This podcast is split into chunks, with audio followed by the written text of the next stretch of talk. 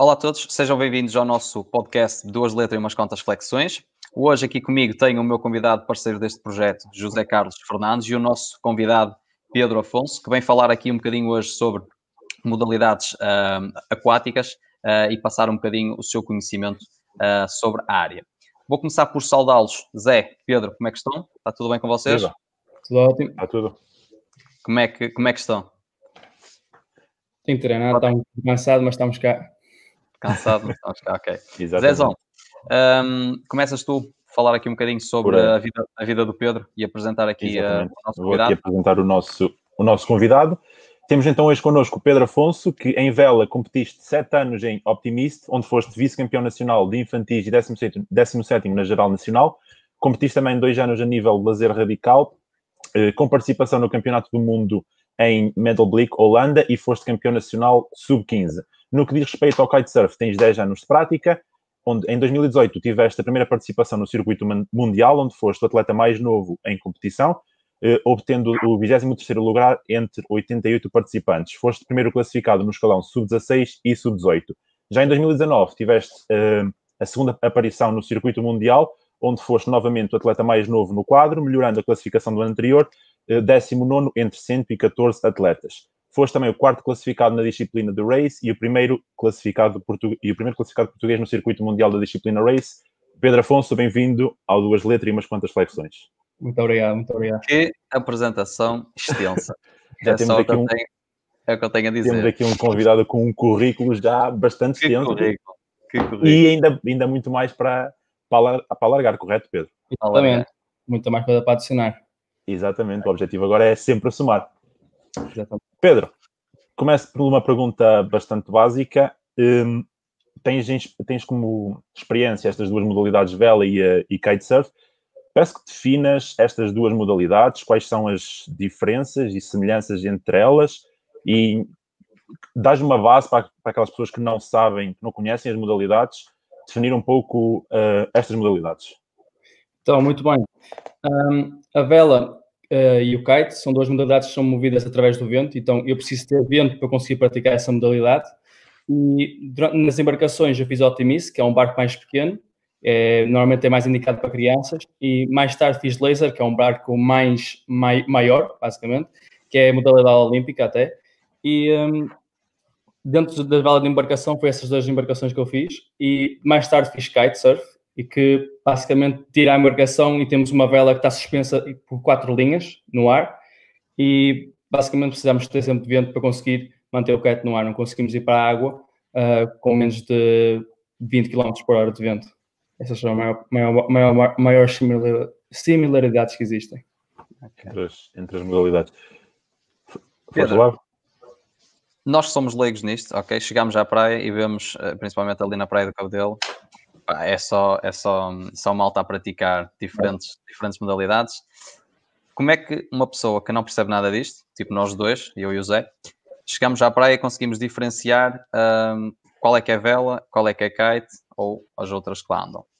Então, basicamente, um, a vela um, hum. tem uma área extensa de, de junto à água, tem, tem que estar conectada ao barco, e o kitesurf é basicamente um grande blast pan, basicamente, a flutuar no meio do ar. Okay. Mais... Então, o kite, o kite é aquelas, aquelas ceninhas que nós vemos no ar, um, é? aquele, aquele paraquedas que nós, que nós vemos no ar, e o resto é vela, todos aqueles que estiverem uh, na água. Exato. Tem um okay. windsurf muito próximo da vela, que basicamente quando vais à praia de cabedelo é que vês, é só vês windsurf e kitesurf, nunca consegues ver embarcações. Ao, okay. ao Wind e kite só, não é? Okay. Muito bem. Uh, Pedro, disseste que eu penso que disseste que começaste pela, pela vela e depois passaste para, para o kitesurf. Exatamente. Exatamente. Ok. Uh, pensas que há alguma diferença ou pensas que é melhor para, para eventualmente quem queira iniciar em kitesurf iniciar na vela ou é indiferente, ou as duas modalidades podem ser praticadas em conjunto? Como é que funciona este jogo entre, entre estas modalidades? Bem, uh, os, o, o que se aprende na vela pode-se aplicar bastante ao kite. Um, uma pessoa que já, já tinha aprendido a fazer vela no passado vai ter muita mais, muito maior vontade com o kite, porque é exatamente os mesmos procedimentos para conseguir acelerar o barco, parar o barco, é mais ou menos esses procedimentos. Mas uma pessoa que, que, que nunca teve nenhum contato com a vela, basicamente, muito facilmente consegue começar a fazer kite, sem problemas okay. algum. Portanto, não, não é como se um funcionasse de base para o outro. Não. É indiferente começar por um ou por outro. Podias, podias ter perfeitamente começado pelo kite e seguido passar para a vela. Exatamente, podia fazer exatamente ao contrário que, e conseguir ter facilidade uma na outra, sem problema algum. E a nível da aprendizagem, Pedro, qual é, eh, qual é que achas que é mais fácil para, para, para uma pessoa que nunca praticou uh, iniciar? O kite ou a vela? Uh, a vela, sem dúvida. Vela. Porque o kite basicamente um, tem um fator de risco muito, muito grande. Que é, se eu fizer algum problema, vai logo voado, basicamente. Na vela, se qualquer coisa, dentro do barco, não, não há muito problema. A curva de aprendizagem na vela é muito maior do que do kite. Um, lá está por esse fator de, de risco que se toma maior precauções e não se pode ter tanta à vontade na água, como eu disse. Ok. Olha uma coisa, tu neste momento, o que é que estás a fazer? Estás a estudar? Uh, neste momento estou de férias, mas vou começar em breve a estudar. Estás a estudar, vais para, vais para a universidade, correto? Exatamente. Exatamente. Vais tirar o quê? Vais tirar o quê? Alguma coisa ligada ao desporto? Biologia? Exatamente. Okay. Tirar biologia e futuramente estou a pensar em tirar um mestrado em biologia marinha. Acho que okay. estou até. Ok. ok. Faz sentido. Uma pessoa que está ligada ao mar. Quantas horas, passas? Quantas horas passas por dia no mar, Pedro? Se for um dia bom, passo 8 horas, se quiser. 8 horas? Horas no mar. 8 horas no mar. Okay. Então vamos fazer o seguinte, que eu acho que é interessante. Acho que é interessante. Dá-nos aí um, um bocadinho da tua rotina num dia bom. O que é que tu fazes? A que horas acordas? O que é que vais fazer? Uh, então, num dia bom, normalmente acordo por volta das 10 um, e por volta das 11 já estou na praia a ver como é que estão as condições e dependendo de como está o vento ou como está o mar, vou fazer surf se não houver vento de manhã, que normalmente cá em Viana nunca há vento de manhã, só começa a, a aumentar a partir da, da tarde. Uh, se já tiver vento, vou fazer kite já, se for, for um dia bom e, uh, e de, de, uma hora em uma hora vou descansando sempre até por volta do meio-dia que almoço e depois às três volto outra vez para a água e fico a treinar até às sete, sete e meia. E depois às sete... Uh, não, com, com uma hora... De... Essas pausas, essas pausas de meia uma hora. Exato. E hora a hora tem pausa. E, e esses breaks, uh, esses breaks, uh, utilizas para quê? Só para descansar, para te alimentar um bocadinho, é, para recuperar energia? Exato. E comer, botar ter energia dentro do corpo, dentro da água, basicamente não consigo não claro. consigo reabastecer. E principalmente beber água dentro do mar, se é para apanhar com sal e com sol, desidrato que é uma coisa louca mesmo. Ok. E esses, esses breaks que fazes uh, podem ser aproveitados para fazer algum tipo de trabalho específico uh, para a tua modalidade ou achas que, que o melhor mesmo é descansar e, e utilizas esse tempo depois uh, no, no faço, O que não faço normalmente, faço uma, uma pausa de, de 15 em 15 minutos, vou, vou à terra, baixo o kite, fico na praia a fazer alguns alongamentos, só para não ficar com, com os músculos muito tensos, e depois volto, volto para a água. E quando termino o treino mesmo a sério, normalmente vou para o ginásio e faço um treino virado para, porque eu quero desenvolver depois, por volta das 8 entro e saio por volta das 9 e meia sempre. Faço um trabalho okay. mais, mais aprofundado, aprofundado. Ok. Então, de manhã acordas, praia, vais fazer um bocadinho de surf para, para, para descontrair um bocadinho, não é? Uh, depois kite, fazes as tuas pausinhas e depois vais para o ginásio. É aí que tu fazes o teu trabalho específico fora, fora d'água, correto? Exatamente. Um, e esse trabalho, abordando um bocadinho uh, essa parte que também nos interessa, uh, direcionas mais para a hipertrofia, para a potência muscular, algum tipo de trabalho de mobilidade específico, como é que, como é que fazes? Ou, ou, o que é que fazes? Qual é o, o objetivo do teu treino fora d'água? basicamente o que acabaste de dizer, os, os três que disseste, é o que mais me foco. Tento fazer bastante trabalho de mobilidade, porque o kite é um, um desporto que para mover-me. Também tenho, tenho fazer, feito um, trabalhos de hipertrofia, porque há alguns músculos que estão descompensados. Do que nós usamos, por exemplo, nós temos um arnês à volta da, da barriga para, para poder sustentar o kite. Como muita gente pensa, nós não seguramos o kite com as mãos, seguramos com, a, com um arnês que temos à volta do, do da cintura e com a dor neste, uh, acabámos por uh, atrofiar alguns músculos e fazemos um trabalho de hipertrofia para contar, tentar um, ehm, reverter esse, essa, esse processo. Exatamente. E também faço um trabalho de, de mobilidade para conseguir. Um, ehm, e mobilidade não, de, de, de poder no. Potência, uh, potência muscular, não é? Exatamente, para conseguir ter um, para conseguir aproveitar o máximo do kite. Lá está, ele faz força, então se eu conseguir treinar melhor, depois na água vai ser muito mais fácil poder utilizar quanto qualquer. Mais, quanto mais forte fores, não é? fora da água, mais, mais forte vai ser dentro, dentro, dentro da água. É? Mais fácil será os movimentos de fazer, na, na água. Ok. Uh, Pedro, a tua modalidade é uma modalidade que está extremamente dependente da, das condições climatéricas, nomeadamente do, do vento. Falaste que num dia bom tens essa rotina de acordar às 10, iniciar com um bocadinho de surf e só depois à tarde passar para, para o kite e para a vela. Mas num dia em que calhe de estar ou muito, muito vento ou, ou não haver vento nenhum, ou seja, as duas extremidades, já agora, quando está extremamente vento, a modalidade é praticável ou também tem que ser uh, condicionada? Depende, se tiver extremamente vento, como se fosse um furacão, obviamente não podemos ir para a água e pode, os riscos são muito grandes, mas se tiver o que é considerado imenso vento para uma pessoa normal, conseguimos fazer kite normalmente, não há problema algum. Ok. Então, naqueles dias em que não, em que não há vento, por exemplo, abaixo dos 20 km hora, que fala, uh, dos 20 km hora, que falaste há pouco que era preciso essa, essa, esse pré-requisito para, para praticar a modalidade. Como é que fazes a adaptação do teu treino quando não há vento?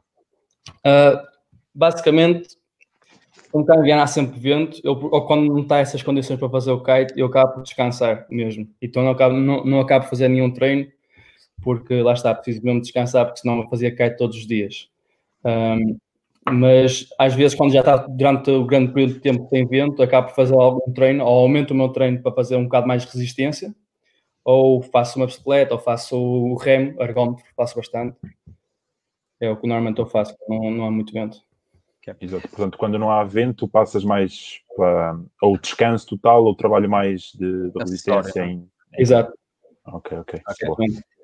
Pedro, uma coisa aqui uh, interessante. Tu tens uh, treinador para uh, o kite, és tu que programas os teus treinos, tens alguém que te, que te programa. Como é que se programa um treino, um treino de kite? Alguma coisa que tu possas programar para fazer? Imagina, Uh, eu fui muitos anos atleta de natação, não é? a gente tinha um plano, um plano de treino para fazer, para desenvolver determinado tipo de prova. Como é que funciona no kite? Tu tens uh, um, um, tipo de treino específico, é ir para o mar e aproveitar para treinar um, as manobras. As manobras serão, se calhar, o teu, o teu, os teus exercícios de treino, não é? Uh, se calhar é isso, é isso, é isso, que fazes. Uh, tens alguém que te programa o treino, tens uma escola, uh, fala-me um bocadinho disso. Um, no kite, na água, eu não tenho nenhum treinador, sou eu mesmo que faço meu, os meus próprios treinos e uhum. tento me basear, base, tento tirar um bocado de inspiração de outros esportes, lá está a natação, ciclismo, uh, o surf até, para conseguir ter, ter, um melhor treino possível, para conseguir ter um melhor rendimento. Basicamente, lá está, como falaste, uma das modalidades que eu faço no kitesurf é freestyle, então uhum. há, há, certos treinos que eu faço que é só focado numa manobra, para tentar acertar só essa manobra. Se já, não, se já acertei, tentar aprimorá-la, se ainda não fiz, se ainda não acertei essa manobra, se nunca a fiz, é treinar até conseguir aterrá-la finalmente. Ok. Então, dentro d'água, uh, os treinos são feitos por ti, correto?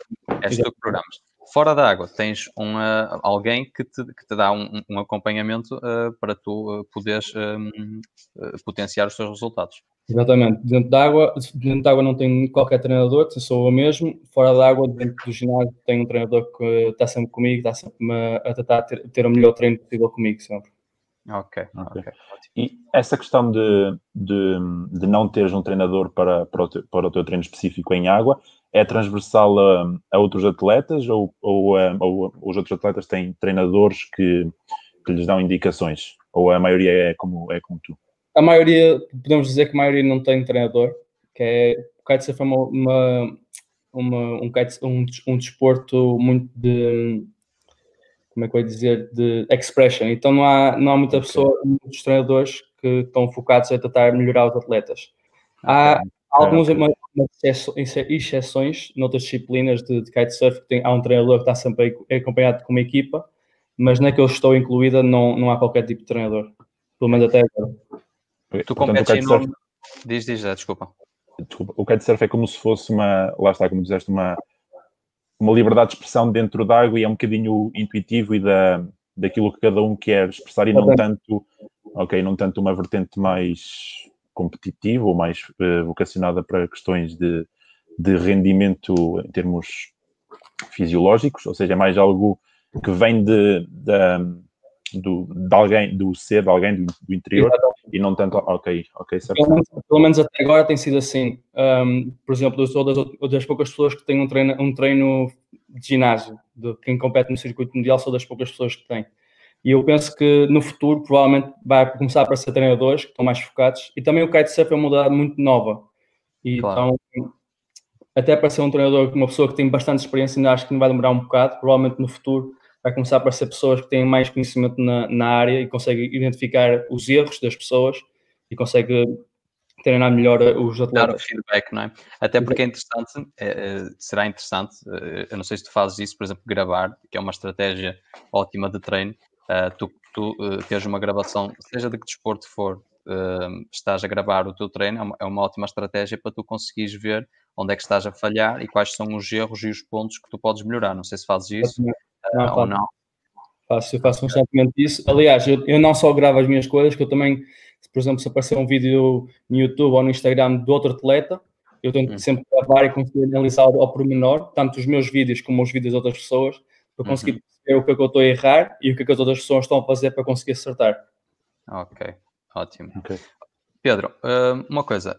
Viana do Castelo é um sítio uh, de excelência para a prática de atividades náuticas, correto? Uh, temos vento, muito vento, um, as praias uh, são poeiras, uh, o mar, principalmente ali na zona do Cabedelo, não é ou, ou não tem uma ondulação exagerada, não é? Acho que também é um requisito para tu conseguires fazer kite. Um, outras zonas do país que tu gostes de praticar kite ou outras partes do mundo que tu já tiveste que, que gostes, um, que achas que tenham que o pessoal de lá tem alguma vantagem pelas condições que tem, porque assim, nós aqui do norte e da zona do litoral temos sempre mais vantagem do que aquele pessoal é? que vive no interior e que até gosta de praticar eh, essa modalidade. Eh, que zonas, eh, que spots é que tu aconselhas um, e que locais é que, é que, tu achas que têm vantagem pelas condições de treino que, que, apresentas, que, que apresentam? Bem, uh, Cabo Verde, Brasil, para são e Viana, obviamente, são os que têm uh, melhores condições para conseguirem treinar. Uh, basicamente, nos últimos uh, cinco anos, uh, os, cinco, os cinco campeões do mundo que houve vieram todos de Cabo Verde. Okay. Lá, lá, as condições são extremamente boas. o spot, as ondas que estão lá são perfeitas para fazer freestyle, é uma onda perfeita para conseguir saltar nela. Uhum. E uh, no Brasil é vento todos os dias, sem, sem, uh, sem, um, sem haver pouco vento, sem haver muito vento, é todos os dias a mesma intensidade. E o pessoal de lá tem, tem a vantagem de poder treinar todos os dias, ao contrário de mim, que há dias que não posso, há dias que está muito vento, há dias que está pouco vento, há dias que está a direção errada, outros dias, outros dias está com demasiada ondulação. Lá eles conseguem treinar todos os dias. Ok. Ok. Diz, diz, Falando um pouco nisso, na, na, na, falaste agora na, na, direção e na ondulação do vento, principalmente aí no local onde treinas, em Viana, de que, de que maneira é que hum, há muita alteração no que diz respeito à, à direção do vento e de que maneira é que isso influencia uh, o teu treino e também a ondulação, de que maneira é que a ondulação influencia a prática da modalidade, neste caso o kitesurf? Um, então, basicamente, se, se tiver um bocadinho de ondulação, para, pelo menos para mim, para a disciplina que eu faço, eu basicamente faço três disciplinas, assim, para deixar já bem claro. É, eu faço freestyle, faço wave riding, que é surfar a onda com, com o meu kite, e faço foil racing, que é basicamente a modalidade vai ser modalidade olímpica nos Jogos Olímpicos de 2024. No que, na disciplina de wave riding, se tiver uma onda, perfeito, consigo surfar a onda à vontade.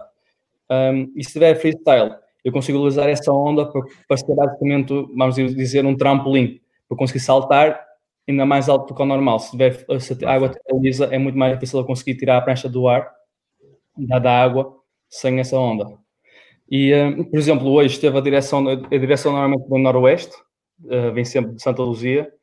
Uh, hoje está, está um bocadinho mais, mais de terra e a direção pode alterar a intensidade do vento, a direção do vento.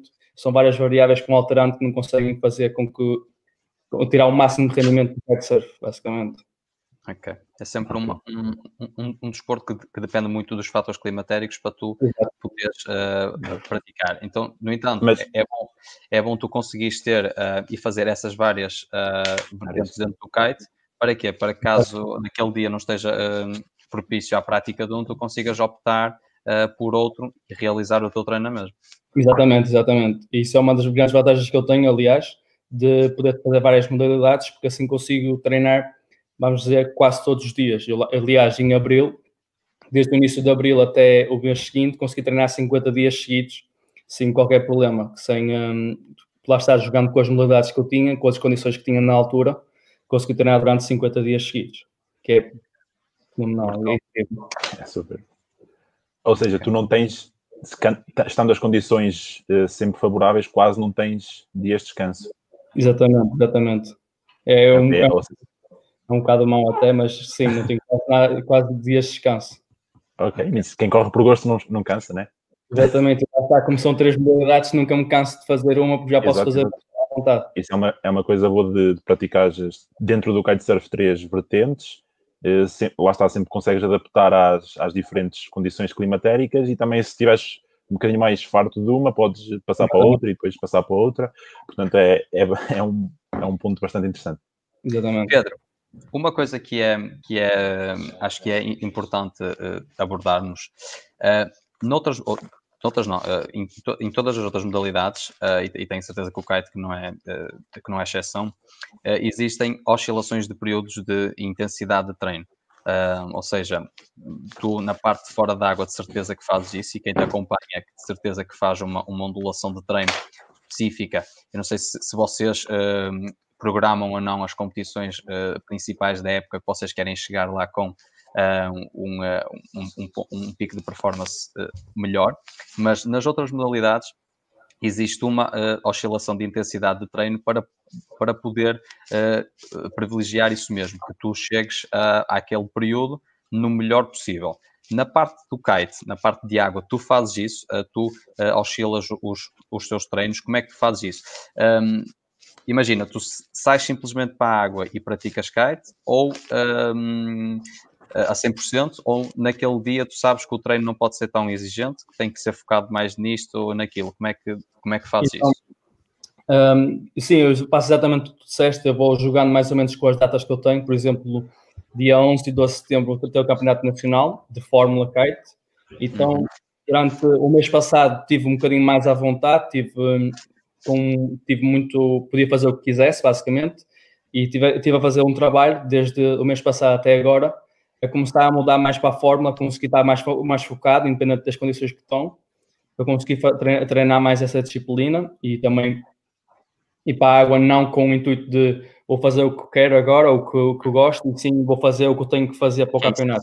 Exatamente, exatamente. exatamente. Porque isso é muito importante. É, é, é importante tu definir as tuas competições uh, principais e aquelas que tu queres uh, realmente uh, mostrar, se bem que nós queremos sempre mostrar o melhor de nós em todas, mas aquelas que tu queres chegar lá e, e deixar a tua marca, é importante tu programar, sabes que daqui a seis meses tens uma competição importante, imagina um, uma disputa de uma taça mundial, qualquer coisa assim do género, tu tentes chegar lá na melhor condição possível e para isso tens que oscilar o treino porque ele não pode ser sempre claro, obviamente.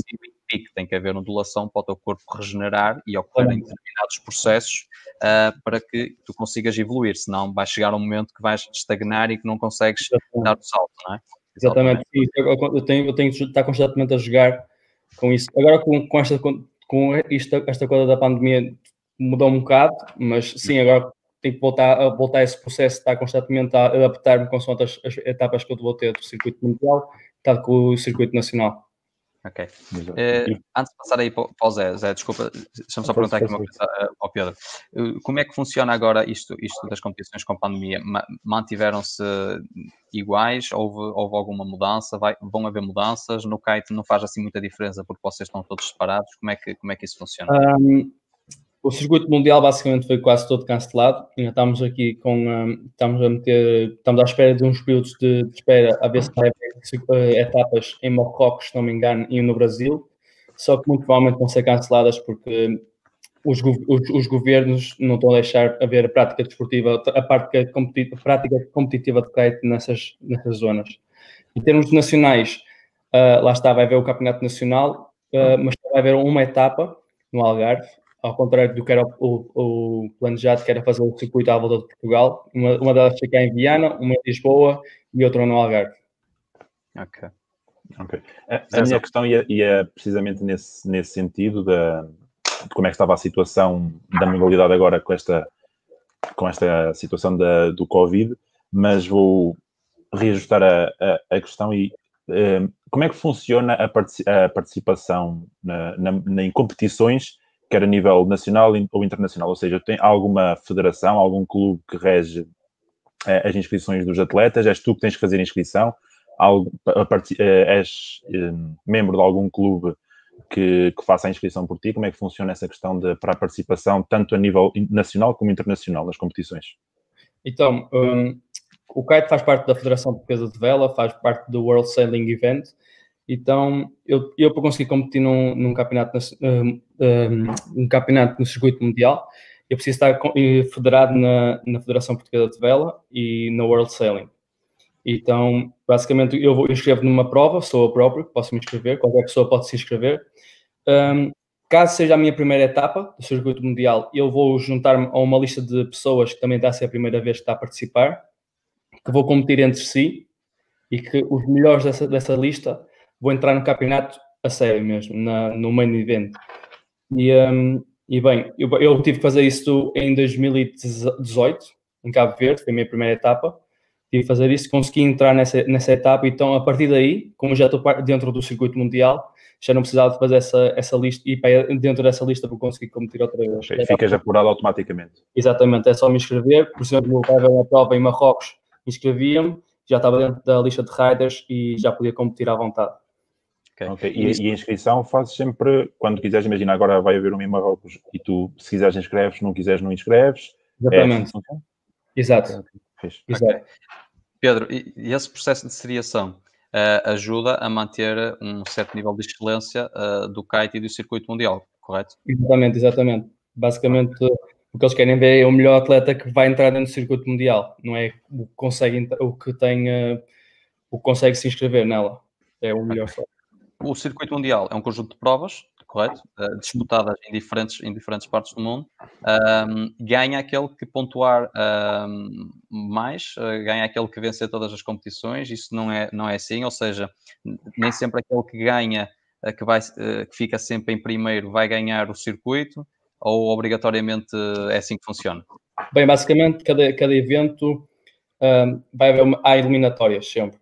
E o, e o, primeiro lugar, quem ficou no, no, na, no evento anterior, quem ficou em primeiro lugar, vai quem ficou no último lugar. Normalmente são, lá está, as pessoas que andam no circuito que vão, vão uma contra a outra.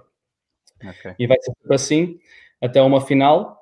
E quem, quem chegar à final vai ser a pessoa que vai ganhar mais pontos, basicamente. E tanto, isso pode variar tanto como surfar na onda, como também fazer freestyle com a prancha. E eh, lá está. Quando acabar essa, essa eliminatória, depois volta a haver outra eliminatória para termos a certeza de quem é que é o campeão. Então, basicamente, faz eh, uma. Lá, lá no Campeonato do Mundo dizem double, double elimination, que é basicamente quem perdeu, quem perdeu no, no mesmo ramo volta a, volta a competir com a mesma pessoa. Uhum. E assim, e o primeiro depois vai competir com o segundo, que ficou na, na eliminatória anterior, para ver quem é que quem é o real campeão. E o conjunto dessas várias etapas, por exemplo, uma em Cabo Verde, outra no Brasil, outra em Marrocos, nas Maurícias e em Tarifa, no sul de Espanha, quem tiver essas melhor, a melhor, maior pontuação é o campeão do mundo, basicamente. Ok. Portanto, hum, basicamente é uma, uma junção de várias competições dentro da mesma, neste caso dentro da mesma competição. Quanto tempo é que leva mais ou menos um circuito mundial a, desde o início até o fim, quanto tempo é a duração? Uh, ele começa, o circuito mundial começa em fevereiro, normalmente, dia, no, na última semana de fevereiro e acaba na última semana de outubro, basicamente. Okay. há um intervalo bastante grande no meio do verão para conseguirem, para, os atletas conseguirem treinar outra vez, para conseguirem ver as novas modalidades que têm.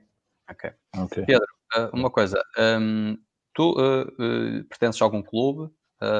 competes em nome individual? Como é que eu compito em nome individual, faço parte do Clube de Vela de Grande Castelo, lá está para conseguir fazer parte da Federação Portuguesa de Vela. Ok. Ou seja, as tuas provas és tu que pagas, a Federação ajuda-te, como é, como é que funciona? Uh, as locações, uh, como, é, como é que funciona? As locações até agora tem sido eu, eu, eu com ajuda de alguns patrocinadores a conseguir ir às, às locações. Em, dependendo da modalidade que eu estou a fazer, se for fórmula, é a Federação de Vela que vai me ajudar a conseguir fazer as educações. Se for de freestyle, é o Clube de Vela, consegue ajudar-me também, mas a maior parte das despesas vem de mim mesmo.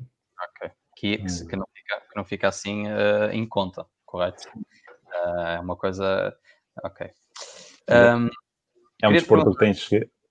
Diz, é, diz. Desporto. Não, ia dizer que é um desporto que lá está, que tem que andar sempre percorrer eh, pelo menos países alto a baixo, o litoral, e depois sai, pelo menos em viagem, sai, sai bastante dispendioso. Portanto. Sim, lá está, ainda ter que carregar o material todo que é, chega, chega a ser bastante caro, ter que levar quatro sacos de, de cheios, cheios de pranchas, chega a ser um bocado dispendioso.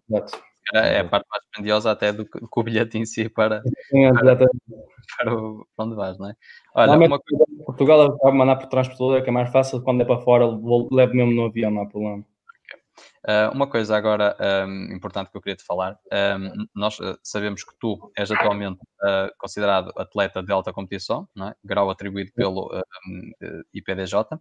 Como é que funciona esse processo de obtenção desse grau? O que é que tu precisas de ter, que requisitos é que precisas de cumprir para conseguir ser considerado atleta de alta competição? Um, e o que é que isso te ajudou na modalidade? ou seja, novos patrocinadores, uh, pessoal que se relaciona contigo levar isto mais a sério. Atenção, o, o gajo é? já é, é, atleta, atleta de alta competição, né? não leves a mal este gajo, né? uma, ah, uma pressão. Uh, o que é que. Fala-me um bocadinho disso, como é que funciona esse processo? Eu, para conseguir ter o, o, o Estatuto da Competição, é preciso ter, estar no primeiro texto da frota mundial e a frota mundial ter mais de 10 países para ser considerado um circuito mundial mesmo. Um, então eu consegui em 2018, se não me engano, foi a minha primeira vez a, a competir no circuito mundial, consegui logo tirar os requisitos, fiquei em a 21 se não me engano, e um, como é que era uma frota de 88 pessoas, consegui entrar nos requisitos do, do IPDJ e em 2019 já, tinha, já era mesmo atleta de alta competição. E, e, basicamente quando tenho o estatuto da competição consigo faltar muito mais consigo faltar muito mais facilmente à escola, por exemplo, para deslocar-me para, para, as competições.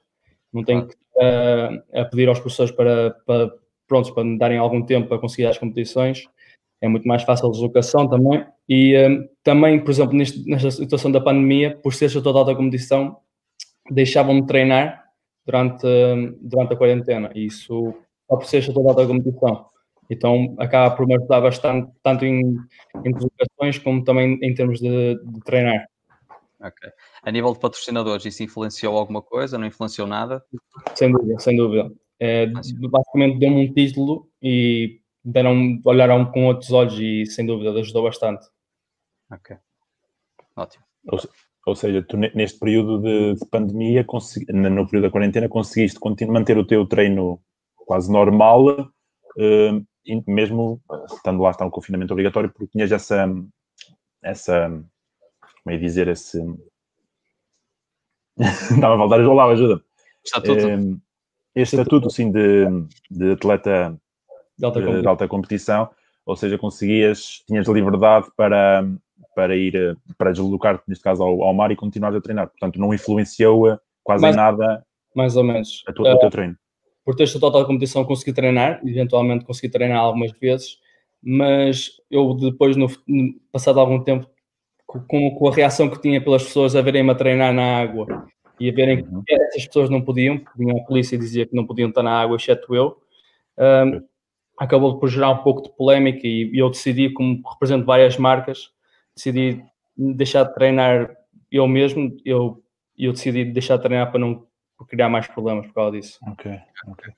Um, a nível escolar, Pedro, uh, desculpa, é fácil antes uh, teres esse estatuto e agora influenciar alguma coisa a nível de conseguires um, conciliar e conseguires ter bons resultados a nível escolar? Uh, influenciou alguma coisa? Não influenciou nada? Sem dúvida, ajudou-me bastante uh, ter estudado a competição, consegui ter acesso a uma plataforma online. Então, uhum. basicamente, eu podia intermediadamente pedir para fora e conseguia ter, voltar, continuar a ter as minhas aulas. E não só quando voltava, conseguia repor muito mais facilmente as, as aulas que eu podia. Eu podia ir para fora durante dois, dois meses, não, duas semanas, quem me dera, um, duas semanas para fora que, que depois podia voltar e não tinha aquela pressão de ter que repor a matéria de duas semanas anteriores. Uh, em, exatamente, em poucos dias. Então, quando tinha essa plataforma, chegava e não perdia quase nada. E nós depois também inscrevemos na, na universidade, ajudando bastante a ter esta toda a competição, que é bastante mais fácil conseguir entrar num curso. Ok, tens, tens umas certas vantagens com, comparativamente a, aos, aos, aos restantes mortais. uh, uh, estavas a falar no, exato, no, uh, no período de, de, quarentena que decidiste, por, por questões mais morais, digamos assim, deixar de treinar. Como é, que, como é que adaptaste o teu treino? O que é que fizeste no período de, quarentena? Treinaste em casa? Em que é que consistiu o teu treino? Um, eu, quando, quando tive que me ausentar, tenho que admitir, desassei um bocado também. Um, fiquei Normal. um pouco mais fiquei um bocadinho mais uh, ausente. Também quis descansar, que estava um bocado frustrado e também já estava com um bocado de pressão de ter que estar a treinar durante meses e meses e meses Fui a Cabo Verde fazer a minha competição e consegui tirar um terceiro lugar até. E um, quando voltei começou o período de quarentena, então aproveitei isso também para poder um, descansar um bocado, teria um mesinho só para, pronto, deixar de treinar, poder estar assim um bocadinho mais à vontade. Mas depois volto, fui devagarinho, fui aumentando os meus treinos outra vez. Aqui, tanto aqui em casa, podia dar uma volta aqui na praia, que era vivo perto da praia, então é perfeito. E, hum, e voltar ao ginásio quando abriu, logo de seguida, começar logo a, devagarinho os meus treinos e agora estou com a força toda outra vez. Exatamente. Portanto, aproveitaste ali um período de um mês para aliviar, quanto mais não fosse psicologicamente, Exatamente. aquela pressão de estares a treinar todos os dias e competições, se calhar fim de semana e fim de semana. Portanto, também mesmo a nível psicológico é um, é um, um pouco desgastante a tua, a tua modalidade sim. e o facto de treinares, treinares todos os dias, correto? Sim, sim, sim, sim, sim, sem dúvida. Por exemplo, eu estava já a treinar durante dois meses seguidos, tinha treinado durante 50 dias, descansei durante dois dias só e voltei a treinar e eu estava com a cabeça mesmo feita num 8, então eu tirei, por exemplo, uma semana só para descansar, sem desporto nenhum, e uh, a minha cabeça ficou totalmente diferente. Eu achava que ia perder bastante em descansar esse tanto, tanto tempo, mas quando voltei estava. Estava exatamente o oposto que eu achava, estava mil vezes melhor até. Exatamente. Pedro, um, uma coisa, uh, Há um bocadinho falámos já uh, de, do treino uh, uh, dentro de água e, e, fora de água. Acabámos por não desenvolver muito a parte de fora de água, que eu, eu gostava de abordar um bocadinho mais essa, essa questão. o teu treino de hipertrofia, um treino normal, não é? um treino para desenvolver massa muscular, só. Sim, sim, sim. Um, a parte de mobilidade e a parte de potência, um, fazes algum tipo de exercício mais específico uh, direcionado para a tua modalidade ou são só exercícios gerais para potência e para mobilidade?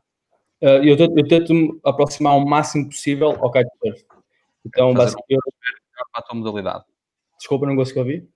Uh, exercícios que façam um, um, um uh, transfer melhor para a tua modalidade. Tu possas tirar deles e aplicar uh, diretamente no kite, correto? Exato. E, por exemplo, fiz, eu próprio fiz uma máquina no ginásio a simular o kitesurf, então eu conseguia meter várias variáveis na barra, que é basicamente o que nós puxamos no kite, e consegui fazer várias variáveis, um, conseguir mover melhor na água, conseguir puxar mais, meter mais peso na, na barra para conseguir puxar, vários pesos uh, assimétricos, e mudando sempre assim, e também sempre fazer um trabalho de com, com o bó azul sempre, ganhar estabilidade no, nas pernas e no, no corpo todo, e a trabalhando isso bastante na zona de mobilidade. Na, na força, na, na zona de, de potência.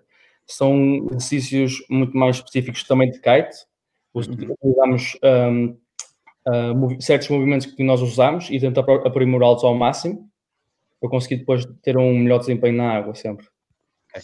Mais trabalho de membros inferiores ou membros superiores? Uh, o rácio, o rácio é, é, é igual? Uh, há um, pelo menos eu treino muito mais os membros superiores, porque como eu tinha feito já há 10 anos de vela, hum, a vela usa-se bastante as pernas para conseguir se projetar para fora do barco, então nunca tive problemas em, em, em ter massa muscular nas pernas e também a potência.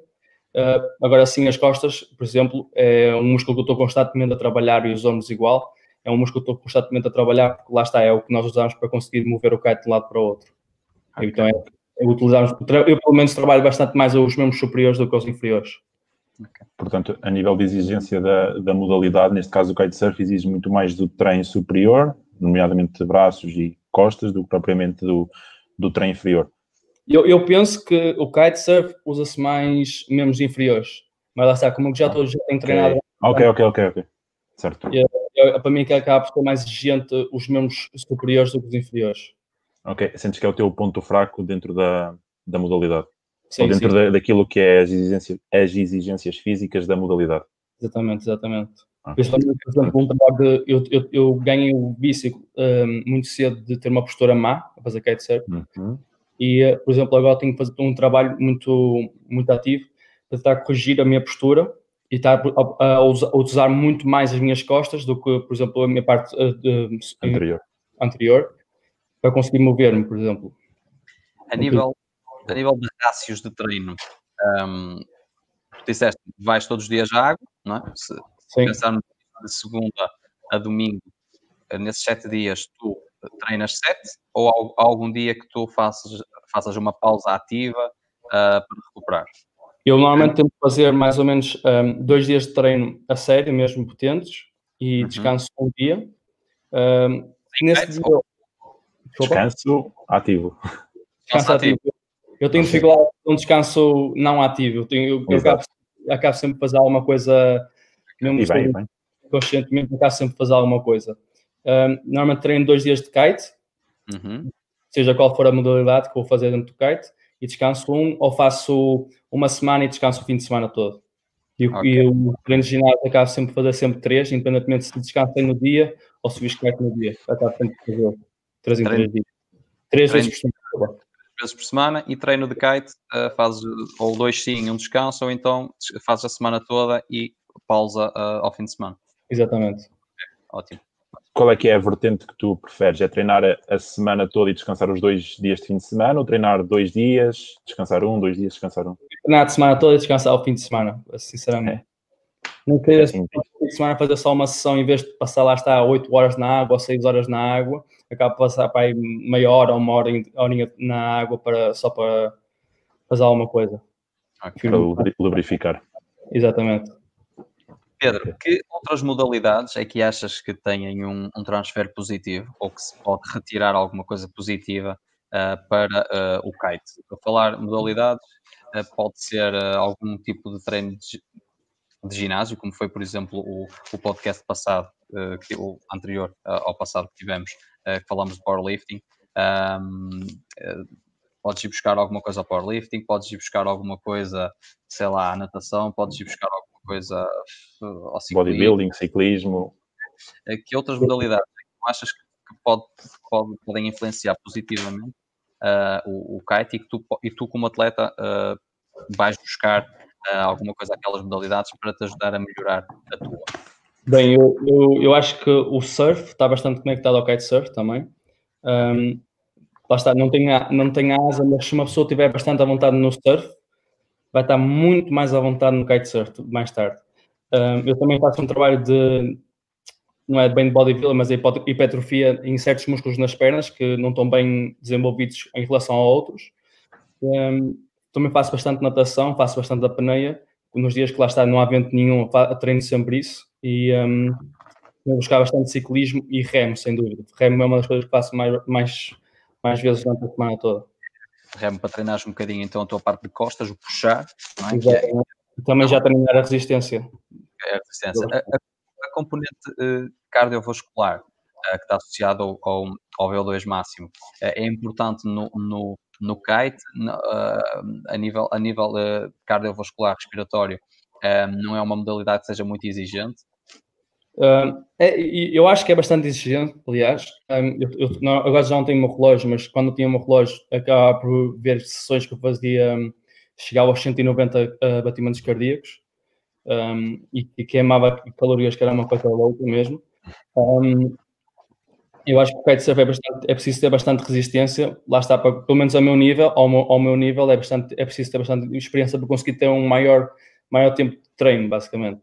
Uma pessoa normal consegue, consegue fazer kite durante uma hora, uma hora e meia, duas horas no máximo, já fica cansado e eu consigo fazer duas horas à vontade sem problema algum. E fico, fico, fico, fico para conseguir treinar, para ter um melhor desempenho na água, tirar, tirar o máximo possível da água. Sempre. Só para estar 8 horas na água é preciso resistência à farta.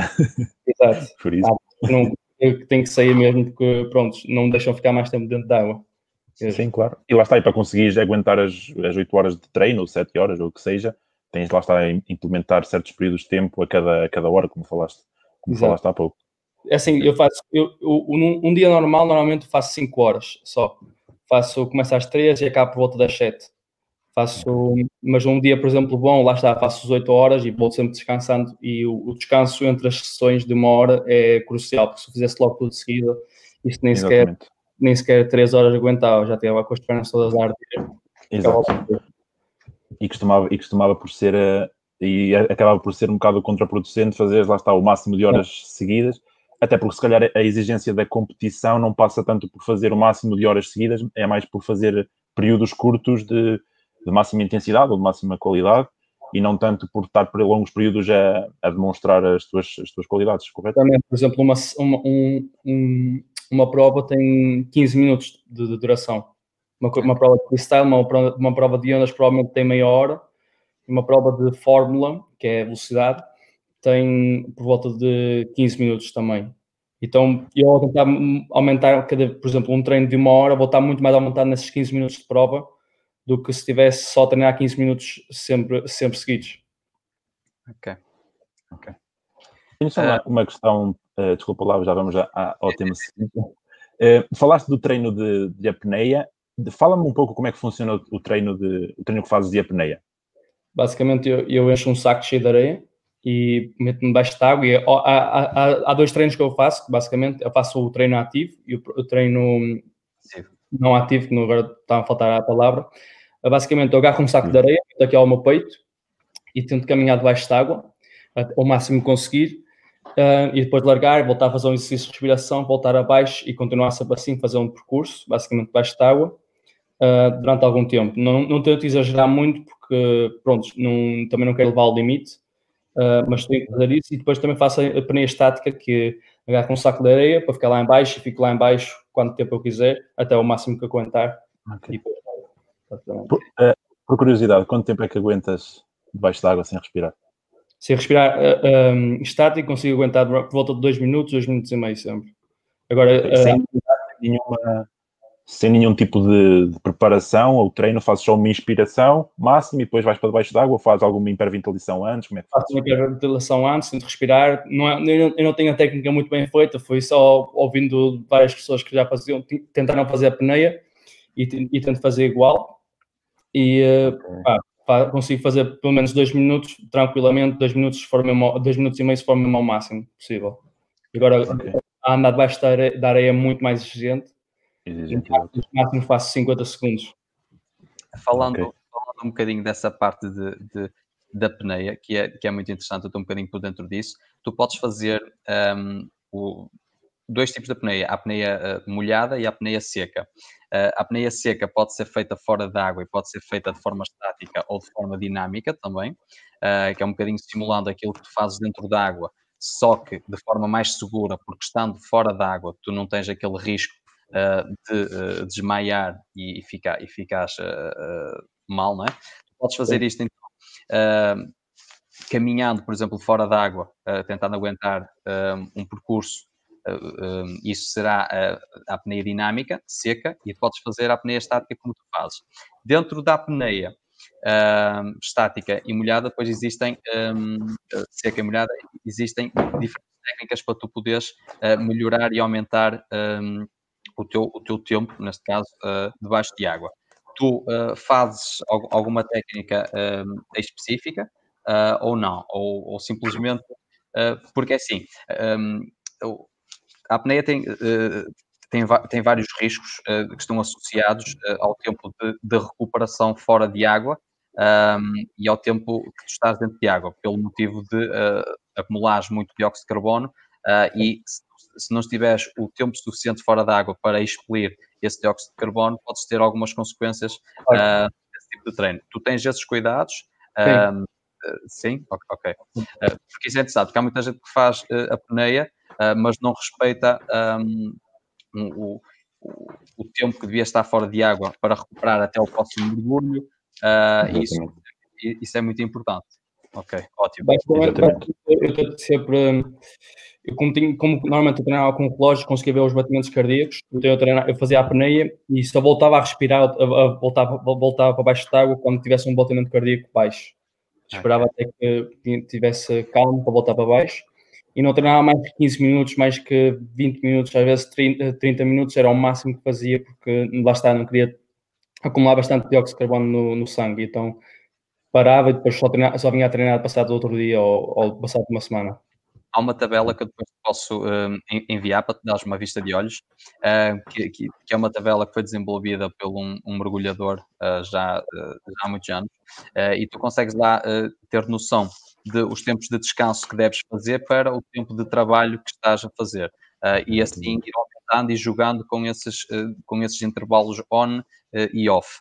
Um, a tabela permite-te chegar, por exemplo, a 10 minutos da peneia, mas 10 minutos da peneia debaixo de água significaria que tinhas que estar quase 20 minutos fora de água para tentar uh, que o teu corpo recuperasse a 100% para tu fazeres um novo, um novo mergulho. Depois vou-te enviar, é interessante para tu treinares Exatamente. nos teus treinos. Aprende, é bastante útil, lá está, porque, por exemplo, se estiver a fazer uma modalidade de, de ondas, se eu levar com uma onda na cabeça e tiver que ir lá para, lá para baixo e se acontecer algum problema com o kite e o kite não conseguir me puxar para fora da água outra vez, fico lá embaixo mesmo de, debaixo de água e preciso ter, se eu não tivesse essa componente da apneia para, para me ajudar, podia ficar, porque lá está, podia ficar lá embaixo, debaixo de água sempre. Exato. Aliás, Pedro. foi me salvou em Cabo Verde a apanhar umas ondas, quando fui lá para baixo, se não tivesse essa preparação, provavelmente tinha ficado lá. Tinha ficado lá. Ou seja, é, uma, é um, quase como se fosse o teu teu seguro salva-vidas é, é a tua capacidade de, de aguentar sem, sem respirar. Exato. Pedro, já alguma vez praticaste yoga? Já fiz uma ou duas vezes, mas nunca me chegou a chamar assim muita atenção, nunca cheguei a fazer. Okay, eu, pois exato, eu estou-te a perguntar isto porque há, um, há uma, penso que há, também não estou muito por dentro, mas há uma componente de, de yoga que se dá muito ênfase também à questão de, da respiração e, de, e das apneias, e penso que também lá está, por alguém que, que fosse mais, mais especialista na, na área, seria se calhar um, um ponto a acrescentar na tua, na tua, na tua base de, de atleta e que se calhar poderia dar mais alguma, algum cardápio para, para essa questão da, das apneias. Se calhar seria um ponto interessante. De, de apneias é um, treinam uh, precisamente e fazem yoga, ok? E, um, Exatamente. Sei, depois eh, existem várias competições dentro da apneia, a apneia em profundidade, a apneia em, em piscina, distância, uh, todos eles, tu vês antes de iniciarem a prova em si, aquela, aquela, um, aquele desafio não é, que eles fazem, uh, estão fora de água bastante tempo a praticar uh, yoga e a fazer alguns exercícios de yoga também para relaxar todos os músculos torácicos, um, para conseguir dilatar ao máximo e encher os pulmões um, o máximo, máximo que eles conseguirem, mas também porque o, o, o yoga tem algum, alguns exercícios de respiração que são fundamentais para desenvolver uh, a tua capacidade pulmonar. Claro. Falámos já um bocadinho disto da apneia. Quem tiver a entrar agora, a apneia é ótimo para desenvolver a capacidade pulmonar, que está diretamente relacionada depois uh, com o, o, o tempo, uh, não é? Uh, é diretamente ligado ao tempo que tu consegues estar sem, um, sem respirar. Um, Exatamente. Até, Pedro, uh, Pedro uh, tens conhecimento da, do método Wim Hof? Uh, não. não. não. Eu já não estou muito. Fala, fala, fala, força. Eu, eu, eu, eu comecei a fazer apneia basicamente por, por lazer, não tinha nada a fazer e comecei a fazer e fui, fui buscando dicas, portanto nunca cheguei a aprofundar muito a sério na, nesse, nesse, nesse, nesse assunto da apneia. Mas, mas sim, nunca cheguei, nunca cheguei a ouvir falar sobre esse, esse tipo de treino. Okay. Basicamente, daquilo que eu me lembro, já, já investiguei um pouco sobre isto já, já há bastante tempo, mas daquilo que me lembro era basicamente fazias um, hiperventilavas durante um X período de tempo, fazias 30 ou 40 hiperventilações, depois começavas a sentir uma espécie de formigueiro na, nas mãos, fazias uma expiração profunda, depois fazias já a apneia, não eles até recomendam que não seja feita, como falamos há um bocado, debaixo d'água, porque pode haver o risco de, de desmaiar. Claro. Mas lá está, era um, era um, é um método interessante que, que eu até lembro-me de que explorei um bocado. Mas lá está, tu aguentavas bastante tempo por fazer a hiperventilação, as 30 ou 40 hiperventilações antes, aguentavas, aguentavas bastante tempo, mas mesmo bastante, com uh, uma expiração e não com uma inspiração. Ou seja, deitavas o ar fora, uh, separavas a respiração e conseguias aguentar bastante tempo uh, debaixo de água, sem respirar, apesar de estar em, em apneia expiratória e não inspiratória, que é, que é interessante.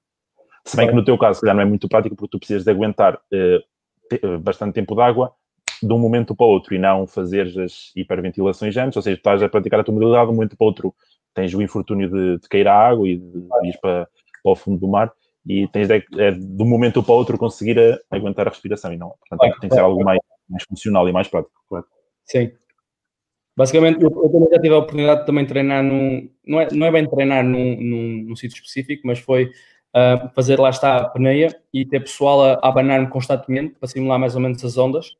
Um, para eu tentar-me estabilizar lá está para conseguir apontar para cima, porque senão eu, lá está, posso correr risco de estar a nadar para baixo, que eu, isso pode acontecer no mar, e tentar sempre abanar-me para conseguir vir sempre à, à tona e até, até, até torna-se assim um, bocado, um treino um bocado exaustivo, porque lá está, está sempre constantemente atento onde é que é o cima, onde é que é o baixo, a fazer a apneia acaba por eh, ser um bocado exausto. Exato. E mesmo quando estás debaixo d'água, depois de levares duas outras cambalhotas devido às ondas, deve ser o teu sentido espacial está completamente sim, perdido, sim, alterado, sim, exatamente, ou seja, tens de ter eh, uma grande percepção do teu corpo dentro da água para saberes onde é que é o, uh, o sim, onde é que é abaixo, para não correr esse risco de estás a nadar para baixo e ainda estás a, a prejudicar Exato. mais a situação. Exatamente, exatamente. exatamente. Okay. Essa componente... Desculpa. Não, não, não, não dizer não dizer nada. Ia dizer que essa componente é, é importante e que, e que deve ser trabalhada para que quando nesses, nesses momentos-chave uh, tu poderes chegar e fazer, e fazer eh, as coisas bem feitas. Olha, uma coisinha que eu te queria perguntar. O Tiago, a semana passada, falou-nos. Uh, o Tiago uh, tem 16 anos, é novo, uh, está inserido num projeto de, de alto rendimento também que ele joga no Braga. e eles lá tinham muitos cuidados, trabalho psicológico, planos alimentares, esse tipo de coisas. Tu, como atleta, tens outros cuidados por fora um, para te permitir estar a um nível melhor no kite, ou seja, eh, cuidas da tua alimentação, tens algum tipo de, de mental coach que te ajuda um, a desenvolver o teu, a tua força mental e, tu, e o teu psicológico? Um, em, em, termos de, de, mental coach, como tu falaste, não, não tenho qualquer tipo de, de ajuda nesse, nesse sentido. Mas ajuda a ti próprio? Procuras essa informação, aqueles vídeos eh, motivacionais, conteúdo o, motivacional? O, o meu treinador de ginásio, lá está, ele, ele dá-me esses vídeos para também ver e coisas assim. Em termos okay. de alimentação, um, kitesurf, pelo menos nos dias de treino, eu, eu acabo por gastar imensas calorias então nos dias de treino não, não, não estou tão preocupado com a alimentação, se bem que tenho que estar preocupado com a suplementação que sempre que faço, depois dos treinos e antes dos treinos também. Mas, por exemplo, quando estou a fazer uma preparação para uma prova e preciso ser mesmo rigoroso para, na minha alimentação constantemente. Então tens de cuidar da tua alimentação. Sim. Sim. Okay. E dentro da, da, suplementação? Desculpa? Dentro da, da, suplementação, que é que, qual é que é, que, é que, que tipo de suplementação é que, é que fazes? Eu tenho, tenho que estar sempre a tomar proteína, sempre depois de uns treinos. Tento sempre tomar, hum, agora não me lembro bem qual é o, o nome do produto, mas sempre que acabo de fazer um, sempre faço creatina assim, para preparação para, para, para as provas uhum. colagénios, se não me engano, colagénios sim, para, para, para, para os tendões. Uhum. Como estou sempre uhum. a de, de, de, puxar com a barra, acabo de sofrer um bocado de lesões aqui no braço e no ombro também, e isso ajuda-me bastante. Uh, também tomo, deixa-me cá ver, a proteína, como já tinha dito. Uhum. Uh, agora, agora estão a falhar um bocado os nomes. Algum tipo de, de, de suplemento mais energético para os treinos. Exato, uh, sim. Tem que ser. BCAs para recuperar? Sim. É, provavelmente. Ok, ok. Então, tens que pedir para treinar a Prozis. És patrocinado pela Prozis? Não, ainda não sou, ainda não sou. ainda não. Mas ao fim de mês são, são, são 70 ou 80 euros em suplementos ou mais. Quase. Ou mais. Tens começar a Isso é verdade. Exato. E a, A nível de, de descanso, quantas horas é que dormes por dia? Como é que funciona o teu, as tuas não só não só o sono, mas também estratégias de recuperação? Bem, eu, lá está, eu, eu, tento sempre tirar um dia, um dia, um dia de descanso quando treino bastante dias seguidos. Uh, em termos de sono, eu tento sempre dormir mais ou menos por volta de 10 horas. Lá está, eu normalmente vou para a cama por volta da meia-noite e eu acordo sempre às 10, ou um bocadinho mais cedo, vai depender da, da altura que eu tiver do ano. Se tiver em período de escola, tenho que ir um bocadinho mais cedo para a cama e acordar mais cedo. Se estiver na altura de férias, como estou agora, vou um bocadinho mais tarde também uhum. e acordar mais tarde. Tento sempre estar sempre à volta dessas 10 horas de sono. 10 horas? Ótimo. Sim. Ótimo. O, o, o, que, o que se fala aí na literatura, 8 horas, não é? O aconselhável, o aconselhável para o nosso cérebro manter os, os processos normais de sono, tu precisas dormir mais e descansar uh, mais o corpo. Exato. Uh, Também o, homem passa 10 horas, 8 horas na água, tem de descansar mais. Claro, claro, que não consigo seguir essa, essa, essa regra minha todos os dias, mas tento sempre estar sempre à volta, se não durmo, por exemplo, acontece várias vezes se não dormir bastante num dia anterior, ou se, por exemplo, vou a uma festa com uns amigos meus ou qualquer coisa assim no género, acabo por dormir quase meio-dia sem, sem problema algum. Basicamente, Pedro, tu és mais peixe do que, do do que homem, passas mais tempo de... É quase isso. Ótimo. Olha uma coisa, uh, uma coisa que atormenta muito uh, os, os desportistas, sendo eles amadores ou de alta competição, lesões. Uh, falando um bocadinho disso. tiveste um mais grave, tens alguma lesão, como é que o kite é um desporto muito propício para lesões? Fala um bocadinho disso. Breve, uma coisa breve. eu já tive, já tive bastantes lesões até, bastantes não, tive algumas lesões, nomeadamente no, no joelho, rompi os ligamentos que tinha, que tinha no, lateral esquerdo, se não me engano, e o interno. E um, isso foi a fazer skate. Um, em termos de kitesurf, um, há um grande perigo nas quedas, por exemplo. Eu já tive um, um susto bastante grande quando caí de uma altura bastante elevada, mais ou menos 20 metros, caí com os dois pés lisos completamente, então houve uma pressão gigantesca uh, desde os pés até à coluna e que colapsei os, acho que foi quatro discos e que na altura fiquei sem, sem noção nenhuma das pernas, não conseguia sentir durante bastante tempo. Uh, passado para aí 30 segundos é que voltei, voltou, voltou a sentir, voltei a sentir um, as pernas, mas está com umas dores incríveis. Em termos de costelas também, podemos cair de lado. As costelas é um, é um ponto muito fraco na, no kitesurf, lá está, também temos um, um cinto sempre a, amarrar à, à volta da nossa cintura que também abrange as costelas e é muito fácil alguém partir uma costela no kitesurf. Acaba por ser muito importante tu fortaleceres todos os músculos do core uh, e todo o treino superior para poderes ter aquele suporte muscular a envolver, a envolver a parte óssea e te dar essa estabilidade e esse é. airbag uh, natural. É? Sim, sem dúvida, sem dúvida. Ok.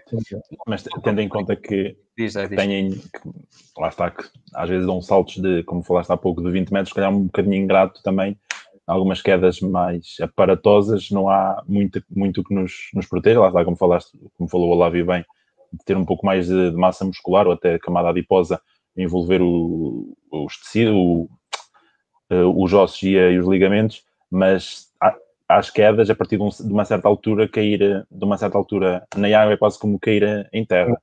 Exatamente. Ou seja, não há muito que, que te proteja contra isso, certo?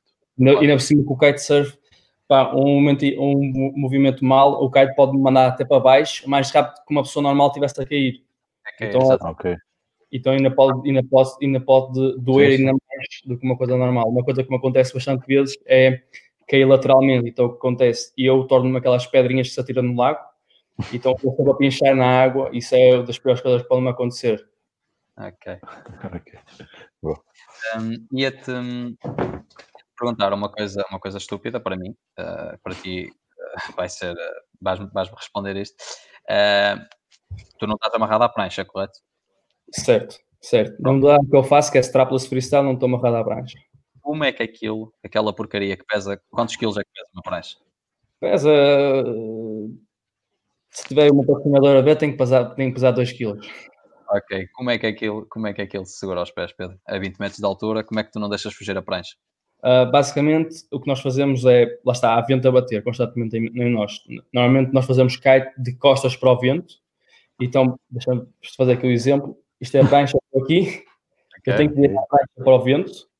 Okay. E ao, ao, ao prancha virar para o vento, ela vai, fazer, vai, vai exercer força nos pés e consigo levantá-la com, com, um, com os pés. Lá está. Mas depois, quando acabo por atingir bastante altura, eu próprio acabo por amarrar a prancha e faço o que quiser com ela, meto no meio das pernas se quiser e amarro como se fosse, deixa-me cá ver, um touro. Lá está, a, a manobra mesmo chama-se rodeo. E, um, rodeo. Ou amarro na prancha, dou um flip ou dou um tic-tac, que é rodar a prancha, lá está, assim. Ok. E, e depois volto a meter nos pés, sem problema algum. Ok, ok. Então não tens ventosas pés, é tudo uma questão de física e de, e de habilidade com as mãos, correto? Sim, sim, sim. Eu venho que, que, se podia utilizar mais uma cera especial que era colava mesmo aos pés, mas agora como é ilegal nas provas usar essa cera ou, ou usar qualquer tipo de cera, uh, tem, todas as pessoas são iguais, então tem que levar só um pad, que é como se fosse um tapete na prancha, para não deixar os pés escorregarem. Então há assim uma uhum. igualdade para todos e não há, não há qualquer tipo de, de cola nos pés, lá está. O Pedro já, já, já passou tanto tempo na água que já desenvolveu ventosas nos pés para, para agarrar a prancha. Pedro, uma coisa, um, material de kite uh, é caro? Um, é caro praticar um, a modalidade? É caro, sem dúvida, é, é um material caro.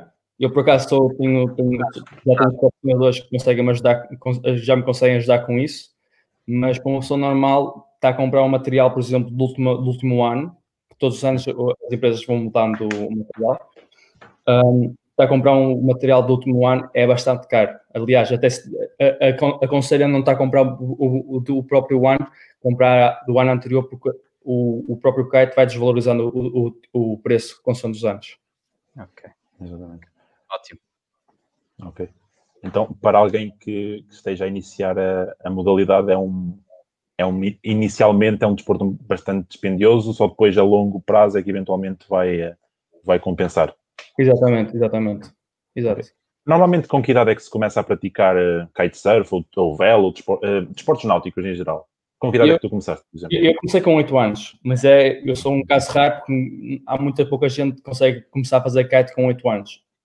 Um, o ideal ideal não é ideal, mas é a partir desse, dessa idade que se começa a, a que se aconselha a fazer kite é a partir dos 15 para cima. E já não, não consegue haver problema algum, porque a própria pessoa já tem, já consegue ter uma melhor percepção do kite, do vento, da, da água e acaba por não ter nenhum problema na, a fazer o kite. Ou seja, tu és um, quase um, um pequeno gênio da, do kitesurf, começaste logo, foi quase sair da barriga da mãe e para, e para, e para o mar. Quase. Kite. Uma pessoa normal, por exemplo, aprende, aprende a fazer kite uh, em 10 horas, e eu, e eu, lá está, eu comecei muito cedo, acabei por demorar dois anos para conseguir aprender. Ok. Mas lá está, o normal é começar ao, por volta dos 15 Exatamente. e só a partir daí. Ok, ok. E, e, normalmente quem começa, começa logo pelo mar ou tem algum tipo de, de treino uh, anterior em, em vez de ir diretamente para o mar? Uh, o primeiro, lá está, nós dividimos tipo uh, os treinos os treinos, as aulas, por 10 horas. As primeiras, eh, nós dividimos por 3 horas e meia, 3 horas e meia e 3 horas. As primeiras 3 horas e meia são passadas na areia, a controlar somente o kite. Qualquer coisa que acontece na areia, o, kite, o próprio kite não é um kite que puxa como um kite normal, então consegue se movimentar para ter percepção do vento e de, de rajadas e ver como é que é o mar. O segundo treino não se mete pranchas nos pés, só vai com o kite com, com ele para a areia, a mesma coisa que na, na areia, desculpa lá, vai com a pessoa da areia para a água, simplesmente. Okay. O em si também não puxa. Uh, e a terceira, a terceira aula já se vai com a prancha nos pés e é aí que já se começa a fazer os primeiros boards kitesurf. Ok. okay. Portanto, yeah. há uma iniciação em terra e depois fala que é certo. Exato. Tu estás atualmente uh, a, dar, a dar aulas de kite, dás aulas, ensinas o pessoal, só praticas uh, tu, não tens tempo para isso, gostavas de um dia uh, poder ensinar um, eu dou aula assim raramente mesmo, porque eu como, eu, eu, como quero estar sempre a treinar, sempre a treinar, sempre a treinar, eu ver uma pessoa a fazer aquilo que eu mais gosto, é um bocado, eu fico, eu fico assim um bocado com, com, com não é com os nervos, mas com o bichinho a bater. Um, Normalmente o que eu faço é eu treino, eu treino quase todos os dias, então não tenho muito tempo para dar aulas. Eu estou de vez em quando, por exemplo, uns amigos meus que vêm cá dão, dão umas aulinhas de uma hora e lá está. Quase todos os meus amigos que eu tenho são de vela, ou pessoas que querem começar a aprender são da vela e consigo metê-los a meterem muito menos tempo que uma pessoa normal. Em vez de estar a precisar de 10 horas, em 2 horas já estão a fazer kite. Então não está a precisar tanto tempo de, de mim.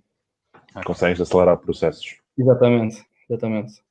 Uma coisa que eu te queria perguntar: um, centros de alto rendimento de treino uh, específicos para isso em Portugal?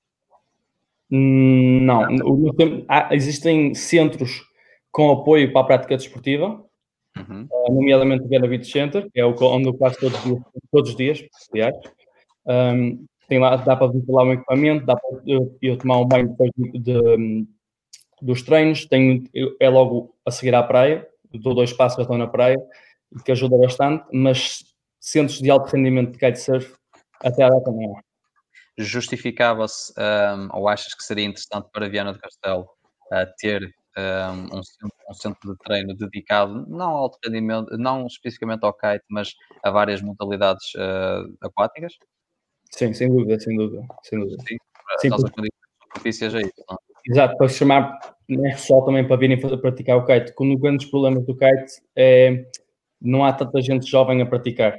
Eu sou das poucas pessoas que, que sou jovem que pratica. E uhum. ter essas condições é muito mais, dá, dá, muito mais à vontade, por exemplo, a um pai que quer meter um filho a fazer kite, saber que tem alguém a dar um olho, sempre no filho e a aprender e está a aprender dos melhores, do que estar a aprender sozinho no meio da praia para acontecer alguma coisa e ter algum plano. Ok. Ok. Uh, Pedro, de, para aquelas pessoas que estão a, a iniciar a, a, modalidade, especificamente o kitesurf, quais são as dicas que tu darias a essas pessoas que estão, que estão a começar? Uh, ter paciência, ter paciência, sem dúvida. Porque é, é um desporto que parece fácil, mas não, não é bem fácil. É, é preciso ter, é, lá está, são várias variáveis, é o mar, é o vento, é como está o, a, a onda à, à, tua frente, se consegues saltar ou se não consegues saltar, se consegues fazer um board direto, são bastantes variáveis e demora algum tempo até conseguirem aperfeiçoar o fazer kite, lá está. Então é preciso ter bastante paciência para conseguirem um, uh, a, fazer, a fazer um bom kite, basicamente. E ter sempre calma. É? Que, Exatamente. Se, se estiver muito nervoso, se estiver muito se assustar, um movimento errado no kite pode magoar, pode magoar, pode, pode projetar uma pessoa para, para, para o ar e pronto, pode-se magoar, obviamente. Okay. Okay. E também é uma modalidade que requer muita, muito, se um bocadinho de controle emocional, lá está por, por, depender muito de fatores que tu não controlas, nomeadamente as questões climatéricas. Se calhar um dia tu estás cheio, uma pessoa que está a começar, está cheia de vontade de aprender e de, e de lá está, de aprender e evoluir na, na modalidade e chega à praia e não há vento nenhum e Sim. se calhar acontece isto dois ou três dias seguidos, então também é preciso um bocado de paciência, lá está, como disseste, um bocadinho de saber lidar com a, com a frustração. Claro, claro. Sem dúvida. Ok. Ótimo. Uh, meus amigos, eu, da minha parte, um, esclareci as minhas dúvidas, já fiquei a perceber uh, que era, que era o, que era a vela. Aprendemos aqui muito com o, com o Pedro e, e, desde já agradeço por teres aceito o, convite, livre espetacular uh, conversar contigo, como a gente agendou as coisas, mesmo tu tendo o teu horário ocupado, uh, foste, super prestável, uh, foste super prestável e uma pessoa 5 estrelas. Um, agradeço muito por isso. Da minha parte, diz, diz. Ainda vou roubar aqui uma, uma ou duas perguntas ao Pedro. Dizer que da, da minha parte, pá, uh, obrigado. E o que precisares da minha área, uh, podes, podes perguntar e, e, uh, e, e, dispor, que eu terei todo o gosto em te, em te ajudar. Ok? Diz-me. Pedro, eu queria te fazer uma pergunta da, daquilo que são os teus projetos para o futuro, quer a curto prazo, quer a longo prazo. O que é que tens em mente para, para o futuro que se avizinha? Um, então, eu agora estou a fazer, eu estou a fazer uma preparação para, para o Campeonato Nacional, em curto prazo, é, de, é dia 11 uhum. de setembro, já é quase à porta. O meu objetivo é ser campeão nacional, logo. Um, e a longo prazo quero conseguir, pelo menos, conseguir sacar um top 15 com o circuito mundial. E eventualmente, se correr tudo bem, o meu objetivo principal é fazer os circuitos, as etapas todas do circuito mundial. Mundial. A 19 sem conseguir ir a todas as provas. E, então, Ou seja, se tivesse ido a todas, a tua, a tua classificação seria, seria muito mais alta. Muito mais alta. Ok, ok, fixe. Então, se eu conseguisse um objetivo principal, se calhar é mesmo ir a todas as provas e depois ver o, o lugar que eu estou, mas o top 10 para mim era o ideal, porque a partir daí, aliás, estar no top 10 dá-me alguns requisitos dentro do circuito mundial.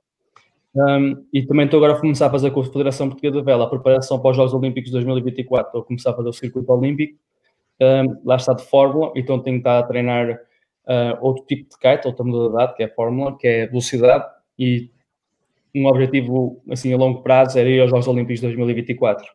Okay. Era isso também que te ia perguntar, se tinhas o objetivo de ir aos, aos Jogos Olímpicos. E neste caso, neste, neste caso, a fórmula é uma, é uma, uma vertente do kitesurf que tu não, não praticas tanto? É. Ou, ou, está dentro daquelas três que praticas? Está dentro das três que eu pratico. Ah, ok, ok. Ok. Mas agora é só mais, lá está, estás mais dentro do, do circuito olímpico para, para tentar, para teres como, para concretizar esse objetivo de ir aos, aos Jogos Olímpicos de 2024. Exatamente. Está a começar a fazer uma preparação e lá está a prova no Campeonato Nacional vai ser de Fórmula, a Fórmula Kite, e um, vou, vou, usar essa prova também para começar a perceber e para conseguir ter, ganhar conexão dentro do circuito da Federação Portuguesa de Vela para conseguir ter um maior apoio até deles. Ok, ok, ok. Muito bem, Pedro. Exatamente. Pronto, Olha, da minha parte também está, está tudo. Não sei se o Olavo quer. Eh, surgiu mais alguma questão entretanto? Uh, não, vou só deixar aqui uh, o Instagram do Pedro uh, para quem quiser seguir e dar aquela força aí ao Pedro. Um, apoiar aí uh, o Pedro e ajudar com que pá, é sempre bom termos pessoas uh, do nosso país e principalmente eu falo por mim da minha, da minha zona uh, a, a, ter uma boa prestação no desporto.